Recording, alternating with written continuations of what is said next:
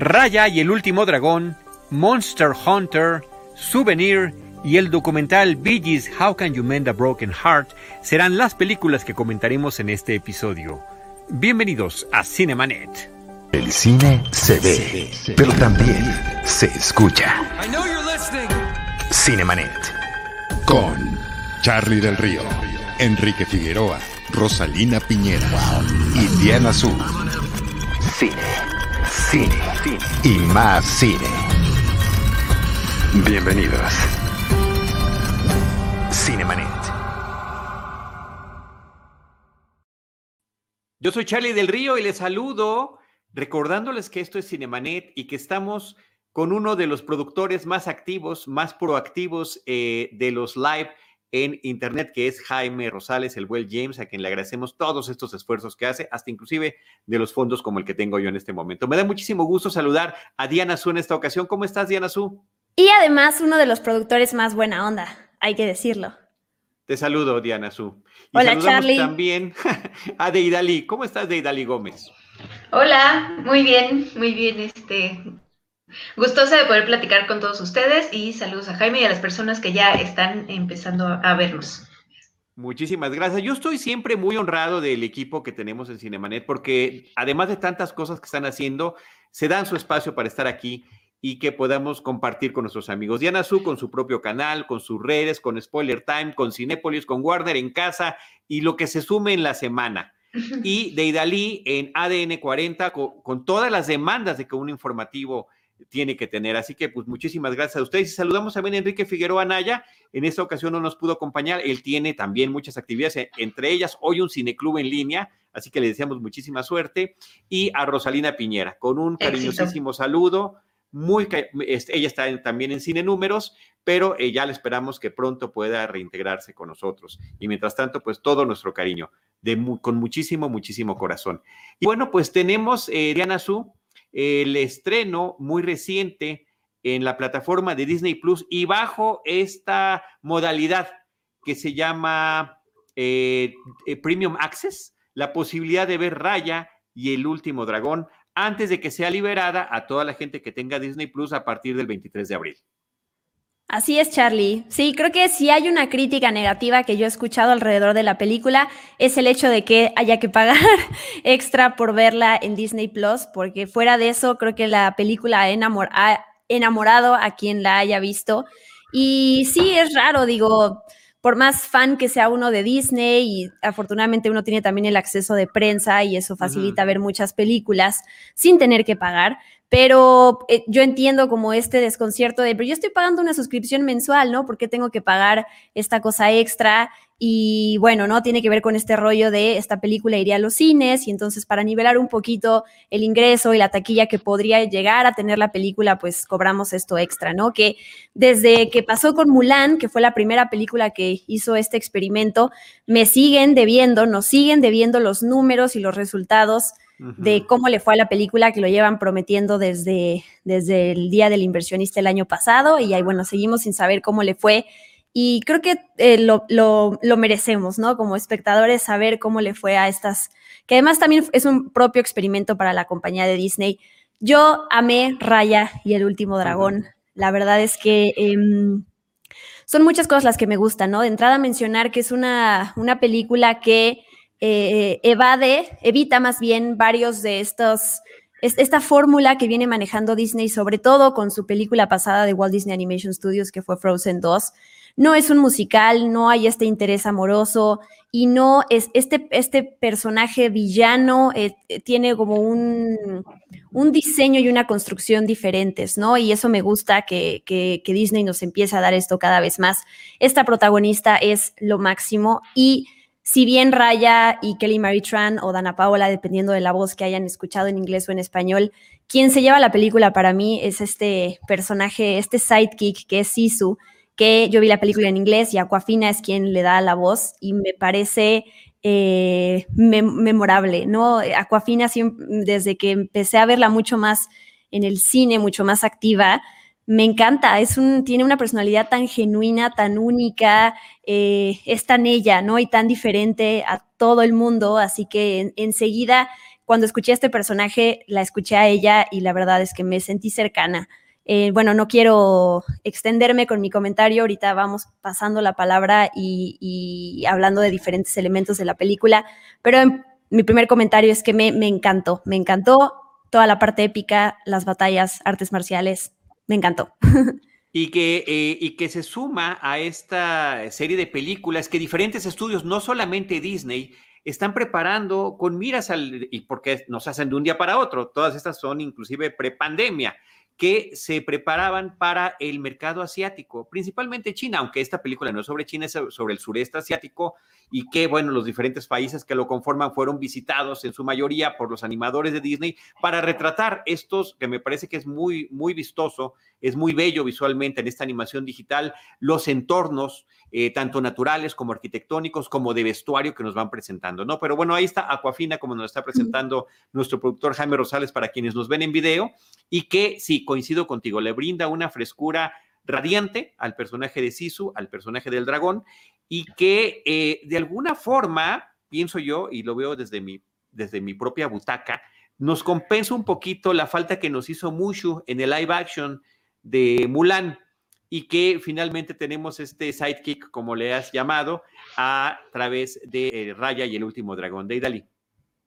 Sí, se parece un poquito, justo como que es una película que tiene, nos recuerda muchas cosas, ¿no? O sea, eh, empezó, yo decía, ah, esto es como Moana, este, de pronto dices, ah, entonces tiene una, parece Mulan por estos, estos detalles de que está entrenando, es, es raro, ¿no? O sea, no sé si hayamos visto ya demasiado, o sea, como que, pero, pero para bien, o sea, no es como que uno, uno lo tome mal, sino que descansas, dices, ok, ¿no? Ya me puedo dejar ir con esta película y disfrutarla, ¿no? Y aparte, pues eh, muy claro en el, en el mensaje que te quiere transmitir, que te lo está reiterando a lo largo de, de todo, toda la, la, la historia eh, pero, pero sí bonito, ¿no? Y, yo creo que lo de Mushu, ahí sí no estoy tan de acuerdo, eso nunca lo van a poder reparar.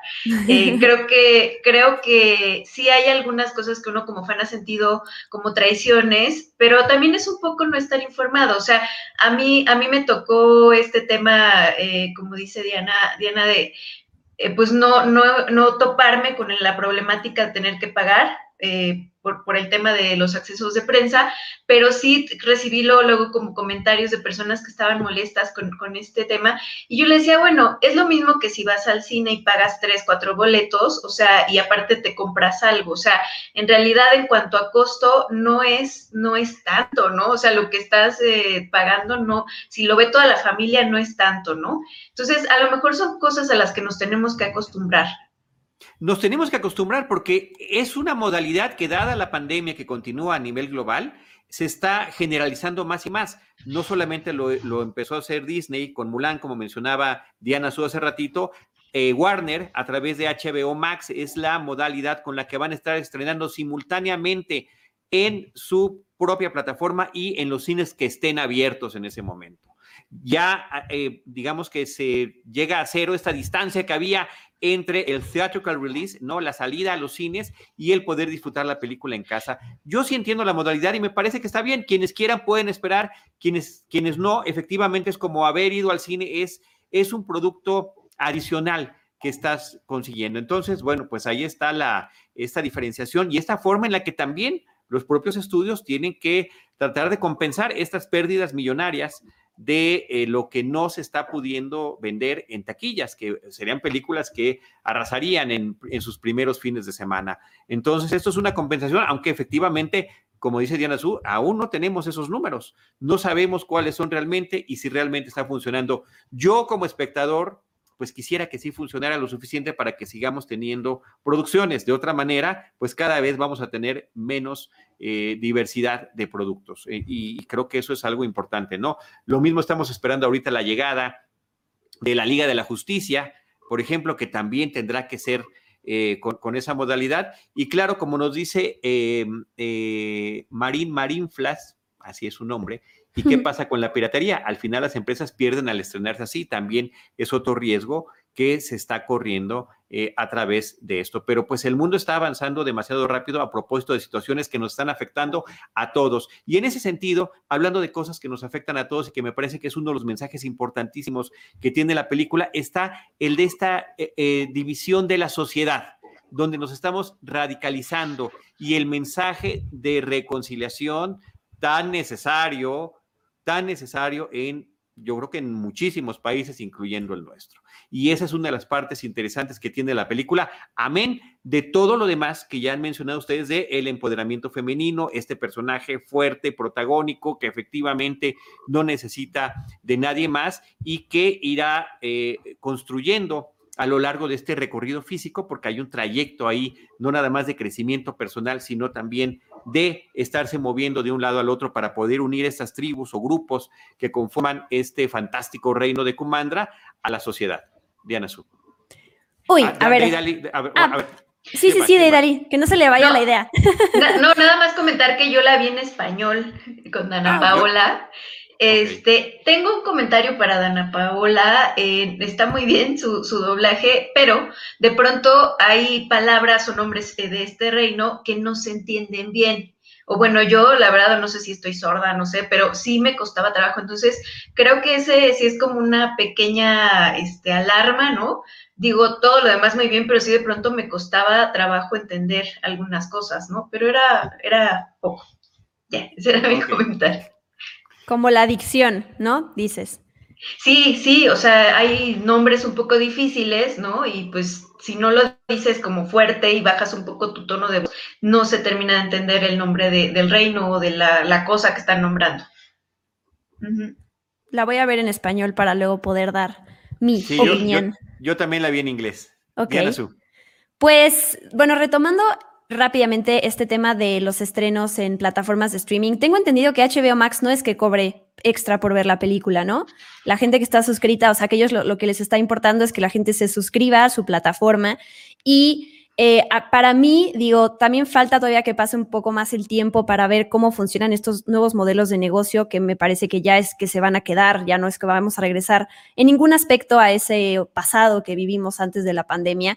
Pero mm, para mí, algo que sí por lo menos mm, apoyaría un poquito más al cine. En este caso, me imagino que fue por, eh, temas también de tiempo, que se anunció eh, poquito tiempo después de que iba a abrir Cinepolis otra vez y que el Raya ya venía. Entonces, no sé si fue esa la razón por la cual ya no llegó a los cines, pero sí me parece importante que este tipo de estudios apoyen a los, a los cines. Creo que, eh, digo, no, como digo, no va a ser igual que antes, ¿no? Pasó con Mujer Maravilla 1984, que estrenó en cines en Latinoamérica una semana antes de que llegara a HBO Max en Estados Unidos, justamente para evitar por lo menos estas, es una, esa única semana la piratería. Después llega HBO Max y bueno, hace poquito, eh, a principios de marzo, ya llegó la película a plataformas digitales. Entonces creo que ese es el modelo de negocio que que estaría, o sea, vamos a ver cómo, cómo lo adopta la gente y, pues la industria, pero por lo menos que sí llegue a los cines, ¿no? Creo que eh, sobre todo este tipo de películas con el peso que tienen, pues para, para apoyarnos entre todos. Em, o bueno, otra cosa que yo quiero mencionar de la película son sus realizadores, ¿no? Eh, la película es dirigida por Em, Dan, se llama Dan Hall, que, sí, Don Hall, que es el, director de Grandes Héroes, y por el mexicano Carlos, Carlos López Estrada.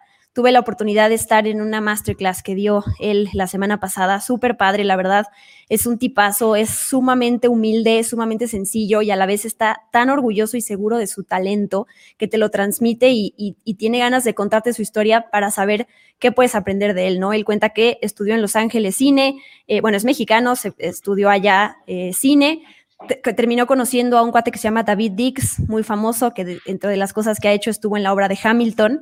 Entonces, él se fueron, se fueron a, los dos, se fueron juntos a Nueva York, cada uno haciendo sus cosas. David Dix sale de la obra de Hamilton, quiere hacer una película, no tienen director y le habla a él, después de que trabajó con él en varios videos musicales que hizo, ¿no?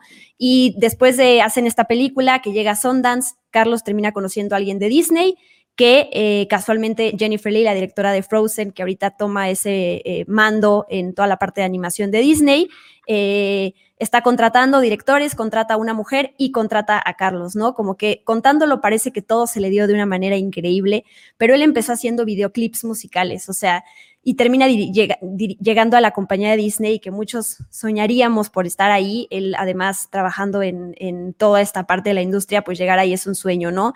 Y es como que un ejemplo de perseverancia, de hacer lo que te gusta, de siempre... Em, pues quedar bien con la gente con la que trabajas, poner el nombre de tu trabajo en alto y se te van a ir abriendo las puertas. O sea, a mí me parece increíble porque además tú lo escuchas y es eso, te transmite esa seguridad de pues, lo que yo hago es increíble y además la humildad, ¿no? Que siento que yo soy como una mezcla que, perfecta de alguien que, para contar su historia, que no la sientas inalcanzable y al mismo tiempo que sepas que tu trabajo lo que vale y lo que puedes conseguir. Entonces, no, quería hablar de él y quería, em, pues nada, estar orgullosos entre todos de, de tener esa presencia ahí en Walt Disney Animation Studios y a ver qué más, porque además él llegó creo que a la mitad del proyecto, ¿no? Ya habían hecho estos viajes de investigación, eh, ya estaba adelantada la película y él pues eh, aún así fue contratado para ser codirector y me parece una, historia maravillosa.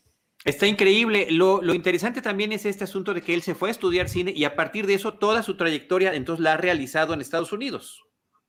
Sí, sí, sí. Bueno, obviamente para trabajar allá, pues necesitas eh, tener pasaporte y todo eso, ¿no? A, veces como que eso es lo que la, parte problemática de querer triunfar allá es como esta parte de, bueno, pero ¿cómo le haces para tener los papeles, no? Pero teniendo, no, no me sé la historia de si ya tenía la nacionalidad desde chiquito o fue porque su mamá se fue a, a vivir allá, no, eso no lo sé.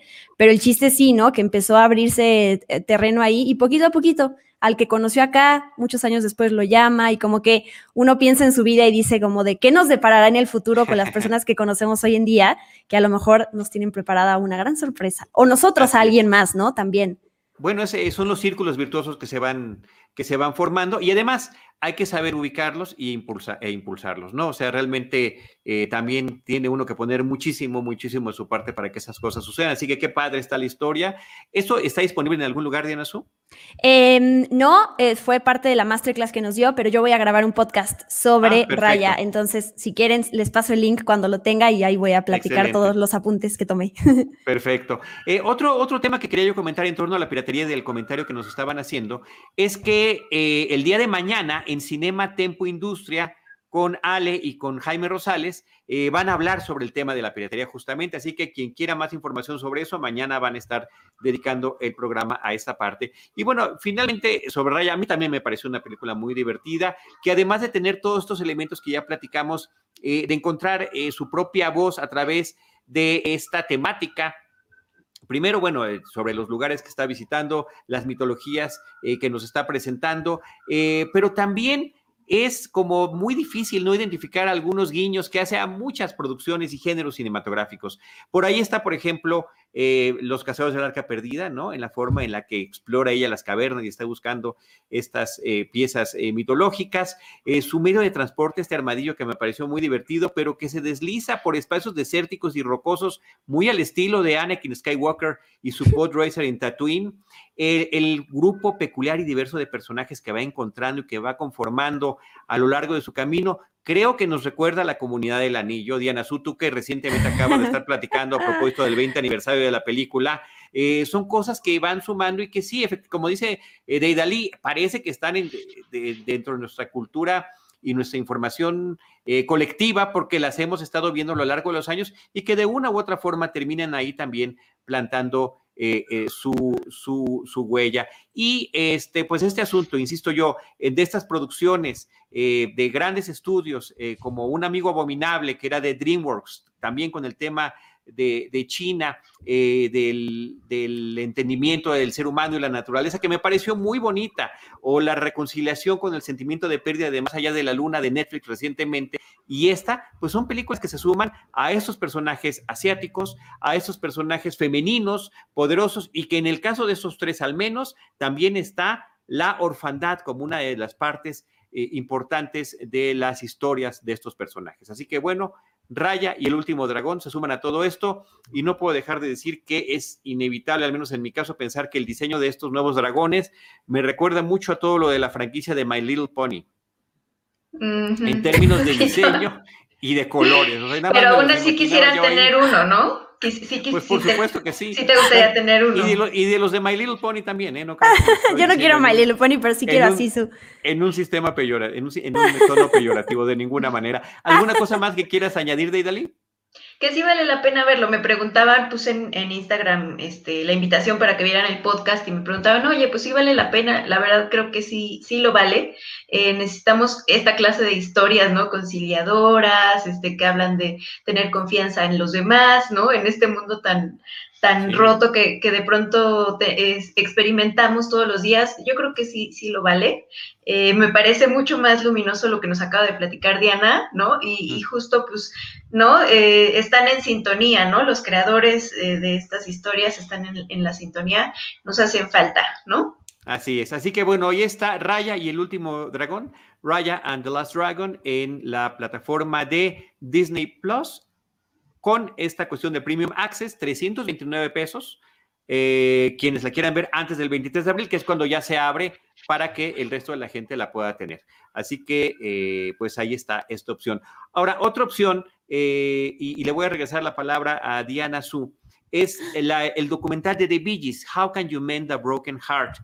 a partir de los comentarios que hiciste en redes, dije, pues me voy a animar a verla y la verdad que me pareció un trabajo conmovedor, entrañable y qué padre poder revisitar la trayectoria de este grupo de hermanos a lo largo de diferentes décadas y ver que no nada más fueron una situación de un, un one hit wonder o un éxito de por una película, no, hay una construcción muy dedicada a lo largo de muchísimo tiempo a nivel familiar, a nivel personal eh, y a nivel profesional que ellos hicieron a lo largo de su época. Y este, en este documental eh, de Frank Marshall, que Frank Marshall y junto con su esposa Kathleen Kennedy desde principios de los 80 fueron los productores de cabecera de Steven Spielberg con desde Los Cazadores de Arca Perdido, si no me equivoco, y de todos los proyectos eh, que él eh, eh, tuvo, tanto como Spielberg como productor, como director, y además también con la formación de Amblin Entertainment. Diana Su. Pues qué bueno que viste el documental a partir de mi recomendación. Me da mucho gusto porque Además, para mí fue una sorpresa. Mi papá desde chiquita me hizo fan de los Bee fan de su música. A partir del documental me di cuenta que yo no sabía casi nada de su vida. Creo que por eso lo disfruté más. Me, sé un montón de canciones, las tengo en, mi lista de Spotify y sí, ¿no? No conocía. Para muchos, eh, los Bee Gees eh, son también este tipo de, tono tan especial y agudo que tiene, eh, con el que cantan. Y es súper interesante conocer cómo ni siquiera tenían, eh, cantaban de esa manera cuando empezaron. O sea, siento que los Billys en el documental, como lo muestra, tuvieron varios renacimientos, ¿no?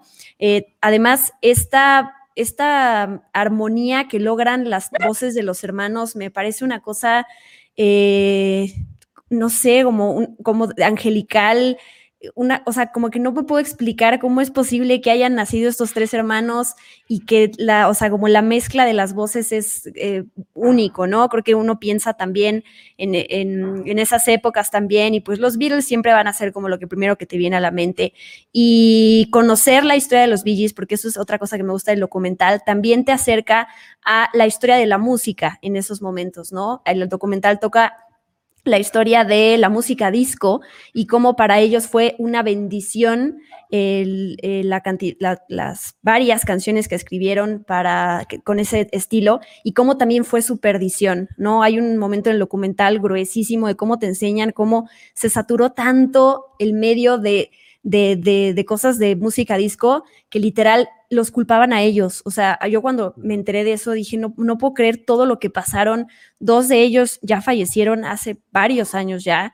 Y el, em, el documental no solo se queda en esta parte como como de nostalgia o tenemos al hermano eh, contando su historia y extrañando a sus hermanos, ¿no? Es un documental de histórico también de la música, de, las peleas que tuvieron ellos, que se dejan de hablar, cómo se reencuentran eh, y el talentazo que tienen, o sea, eh, le escribían, ellos dejan de, eh, cantar, pero aún así le escribían canciones a Barbara Streisand y le escriben canciones a Celine Dion, o sea, son unos, o sea, talentazos que, que me da mucha tristeza pues pensar que, que, fallecieron dos de ellos, ¿no? Y además hay un cuarto hermano que si bien no formó parte de los VGs, pues también tuvo una historia trágica, o sea, es, es, una historia impresionante y llegó a HBO Max el documental, nunca llegó a HBO aquí y de repente sorpresivamente aparece en Cinepolis Click y en otras plataformas digitales que mi papá fue el que me dijo. Eh, mi papá obviamente es todavía más fan que yo y le fascinó, le, lo conmovió, como dices Charlie. O sea, si sean fans o no de los Bee y de su tipo de música, es una historia de vida que se tiene que conocer. O sea, la verdad es muy, muy, muy, muy conmovedora. Y siempre hay alguna otra canción que dices, bueno, esta la bailaba, no, esta la conozco, eh, hasta su todo lo que le aportaron también a, John Travolta, o sea, hay por todos lados algo que te puede fascinar de la historia de los Bee y sí, la recomiendo así en todo sentido, la verdad. Deidali.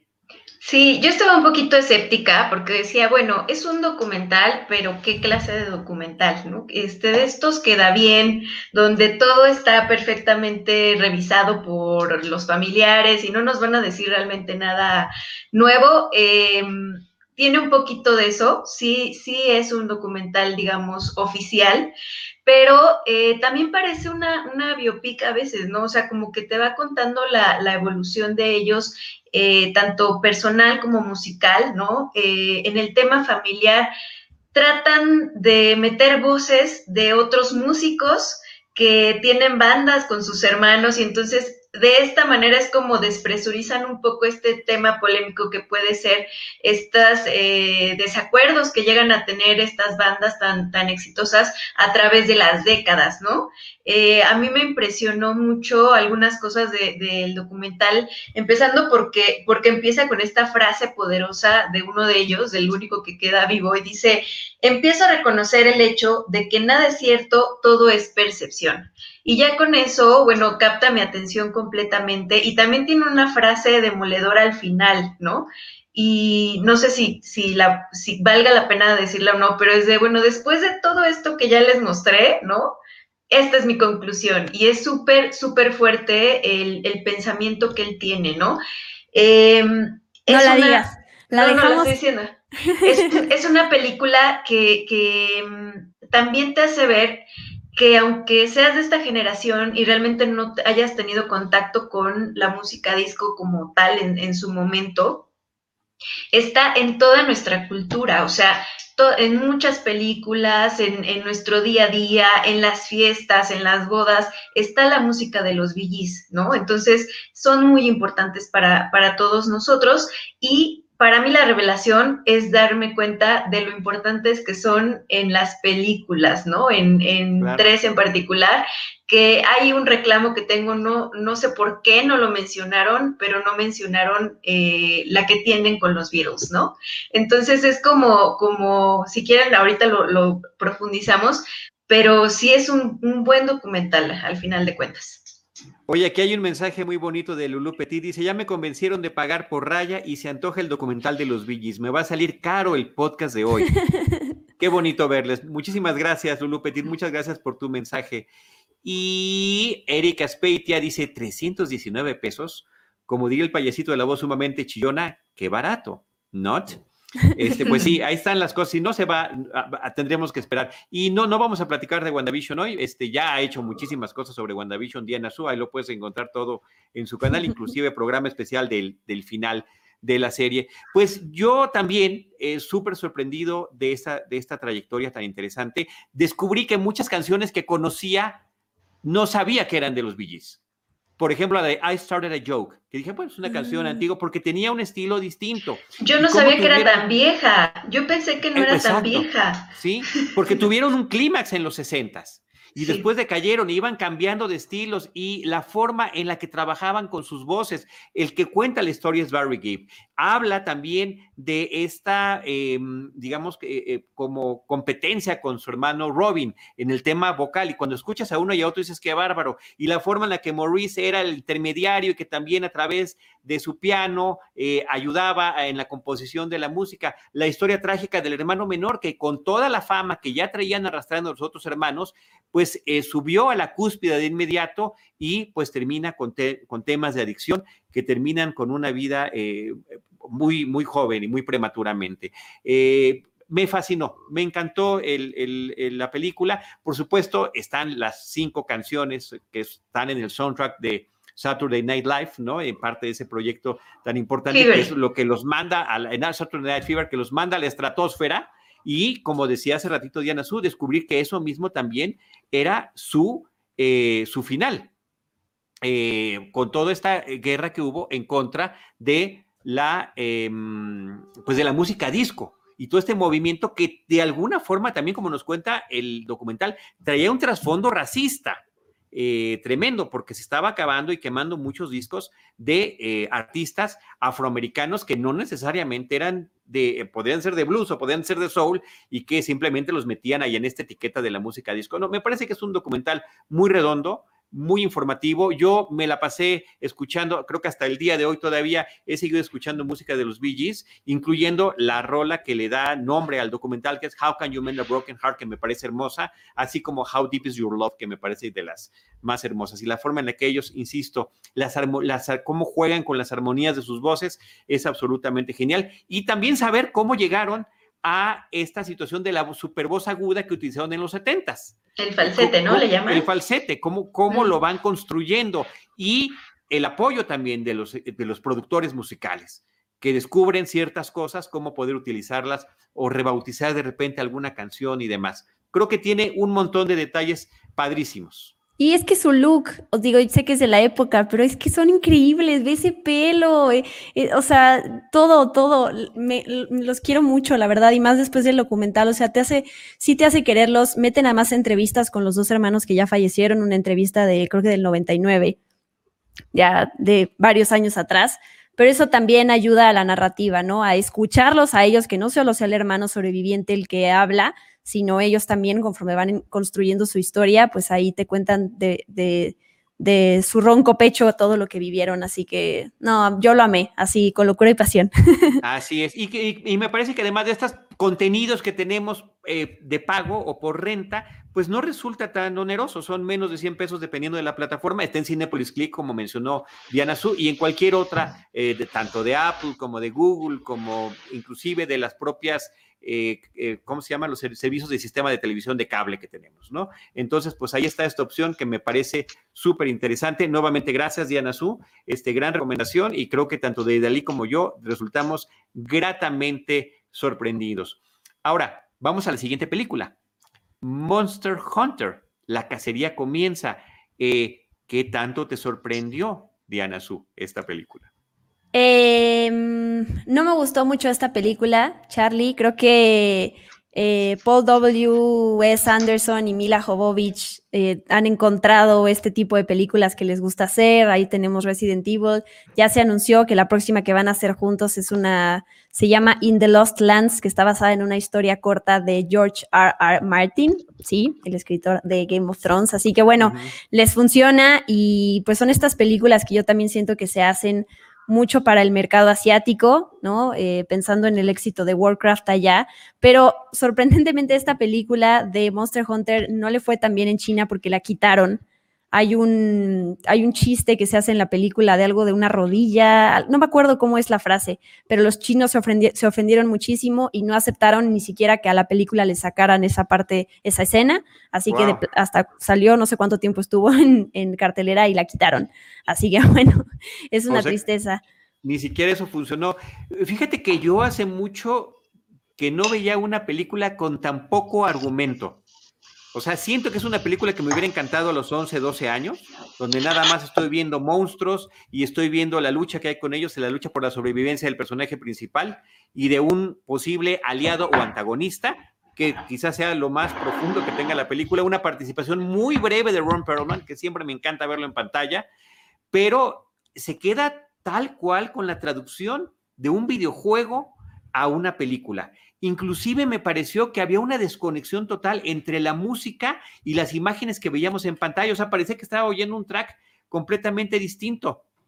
Eh, y eso me parece que fue algo muy, muy curioso que, y no, no notable de la película. Claro, está el asunto de los efectos especiales, los monstruos que estás viendo, los aprietos en los que se está eh, eh, pasando ella y su equipo, ¿no? De un equipo militar de la ONU que de repente son transportados a este mundo y no entienden el por qué. Muy poco, y claro, con la promesa y con la expectativa y el sueño no sé qué tan real ahora que la película se ha estrenado, de que pudiera tener una continuación. Inclusive, eh, habiendo sido de Paul W.S. Anderson y de Mila Jovovich, que ya habían, ¿no? Como pareja trabajado, además en muchos proyectos, incluyendo el que mencionaste, Resident Evil, donde sí le dieron un, o sea, trataron de adaptarlo, de hacer una historia diferente, basada en el videojuego y después hasta vino en ese momento la crítica de que no ponían al personaje del videojuego que tuvo que llegar con las secuelas y tuvo su éxito. Aquí realmente se fueron así directamente y exclusivamente a los efectos especiales y a las escenas de acción.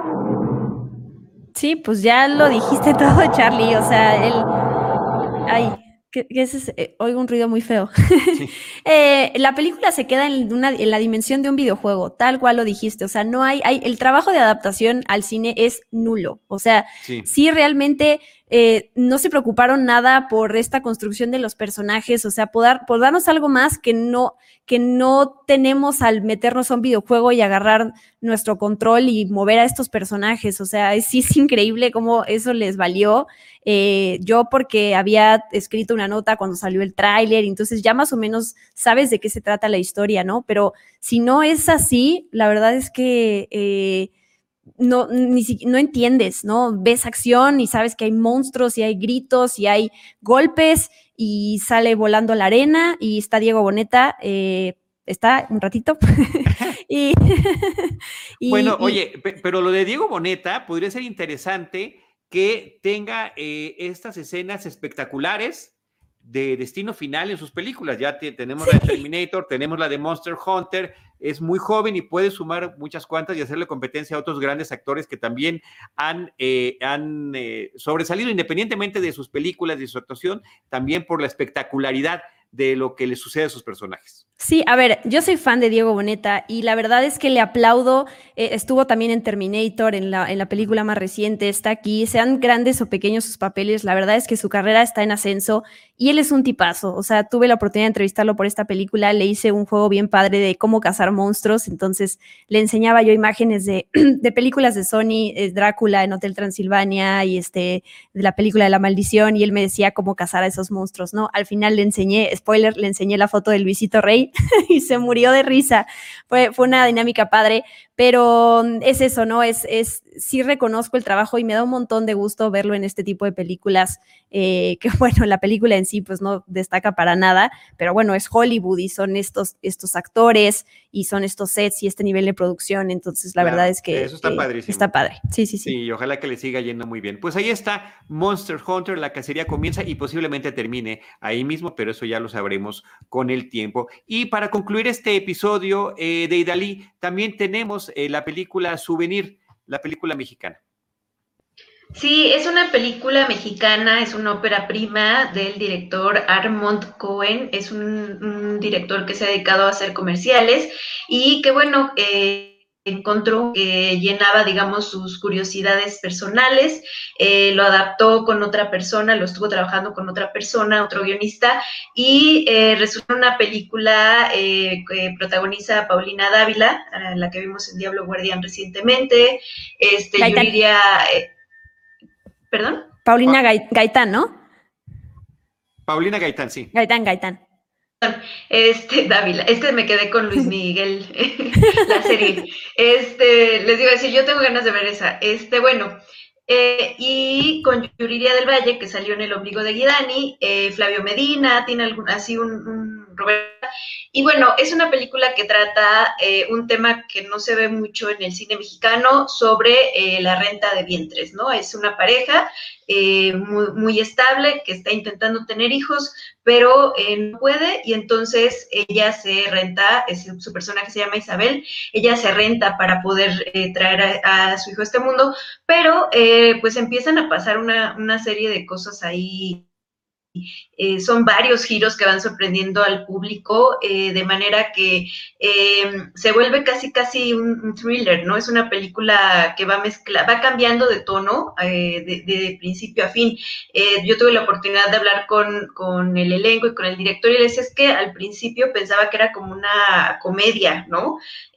por algunos domis que tienen explícitos y el tono del del protagonista masculino que se llama Bruno.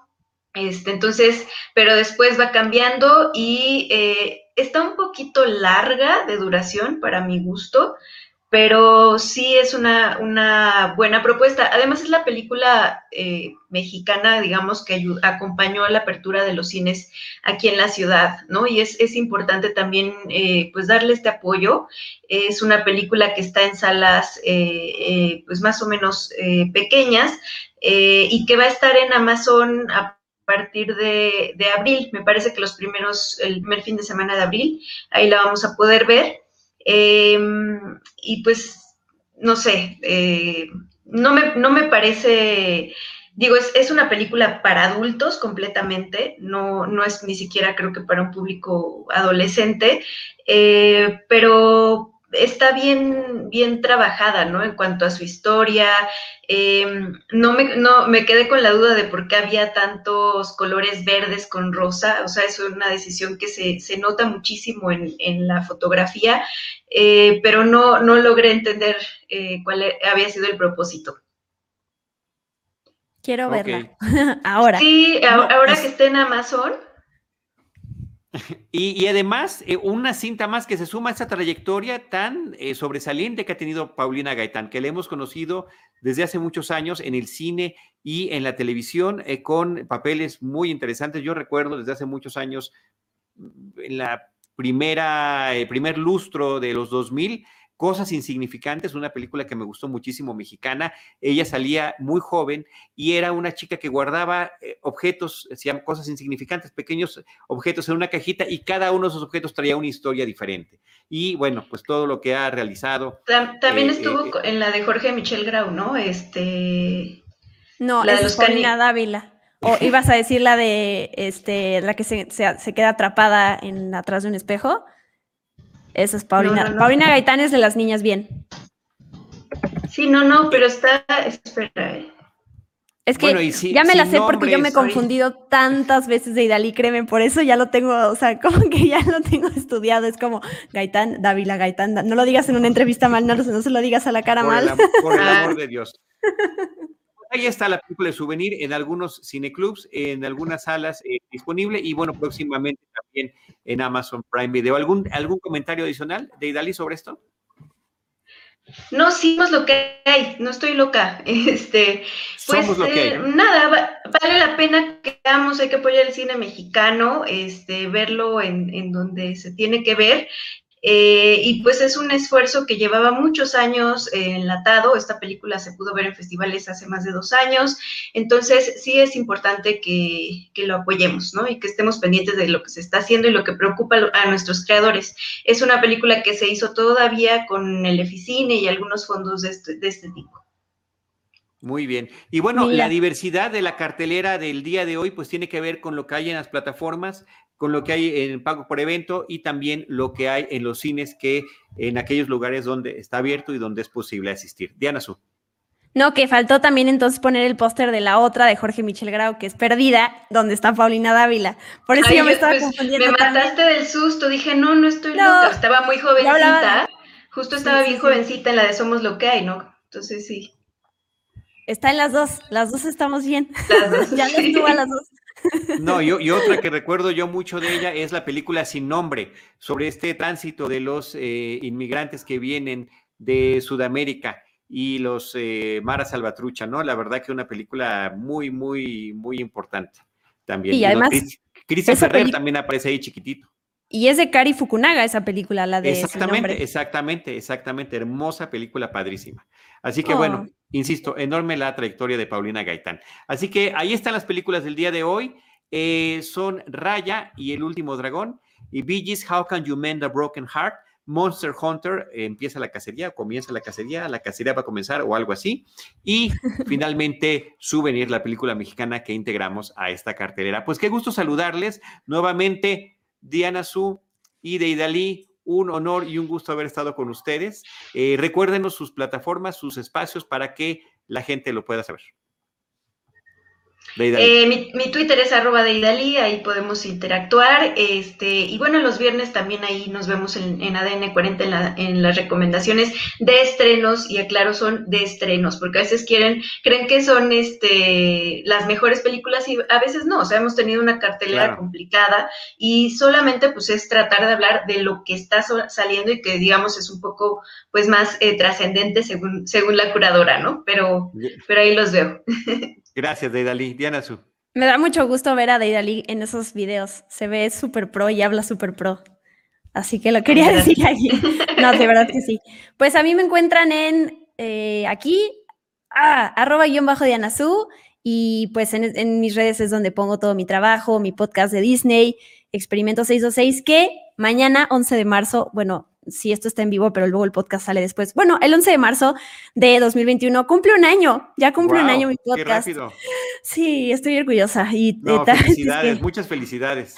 Y además nació pues, tantos meses de preparación sin saber que iban a ser prácticamente junto con la pandemia. Lo mismo nos pasó en Cinema Tempo, ¿no? Ya estamos también por cumplir el año con todo este equipo de Enrique Figueroa y Jaime Rosales, Ale Castro y demás, todo este equipo enorme. Así que está bien padre, qué padre que todo esto va avanzando. Muchas felicidades, Diana Su, de Idalí, qué gusto. Yo estoy como arroba Charlie del Río, Charlie del Río Cine Series en Facebook. Y recuerden que en Cinemanet les estaremos esperando en nuestro próximo episodio con cine, cine y más cine.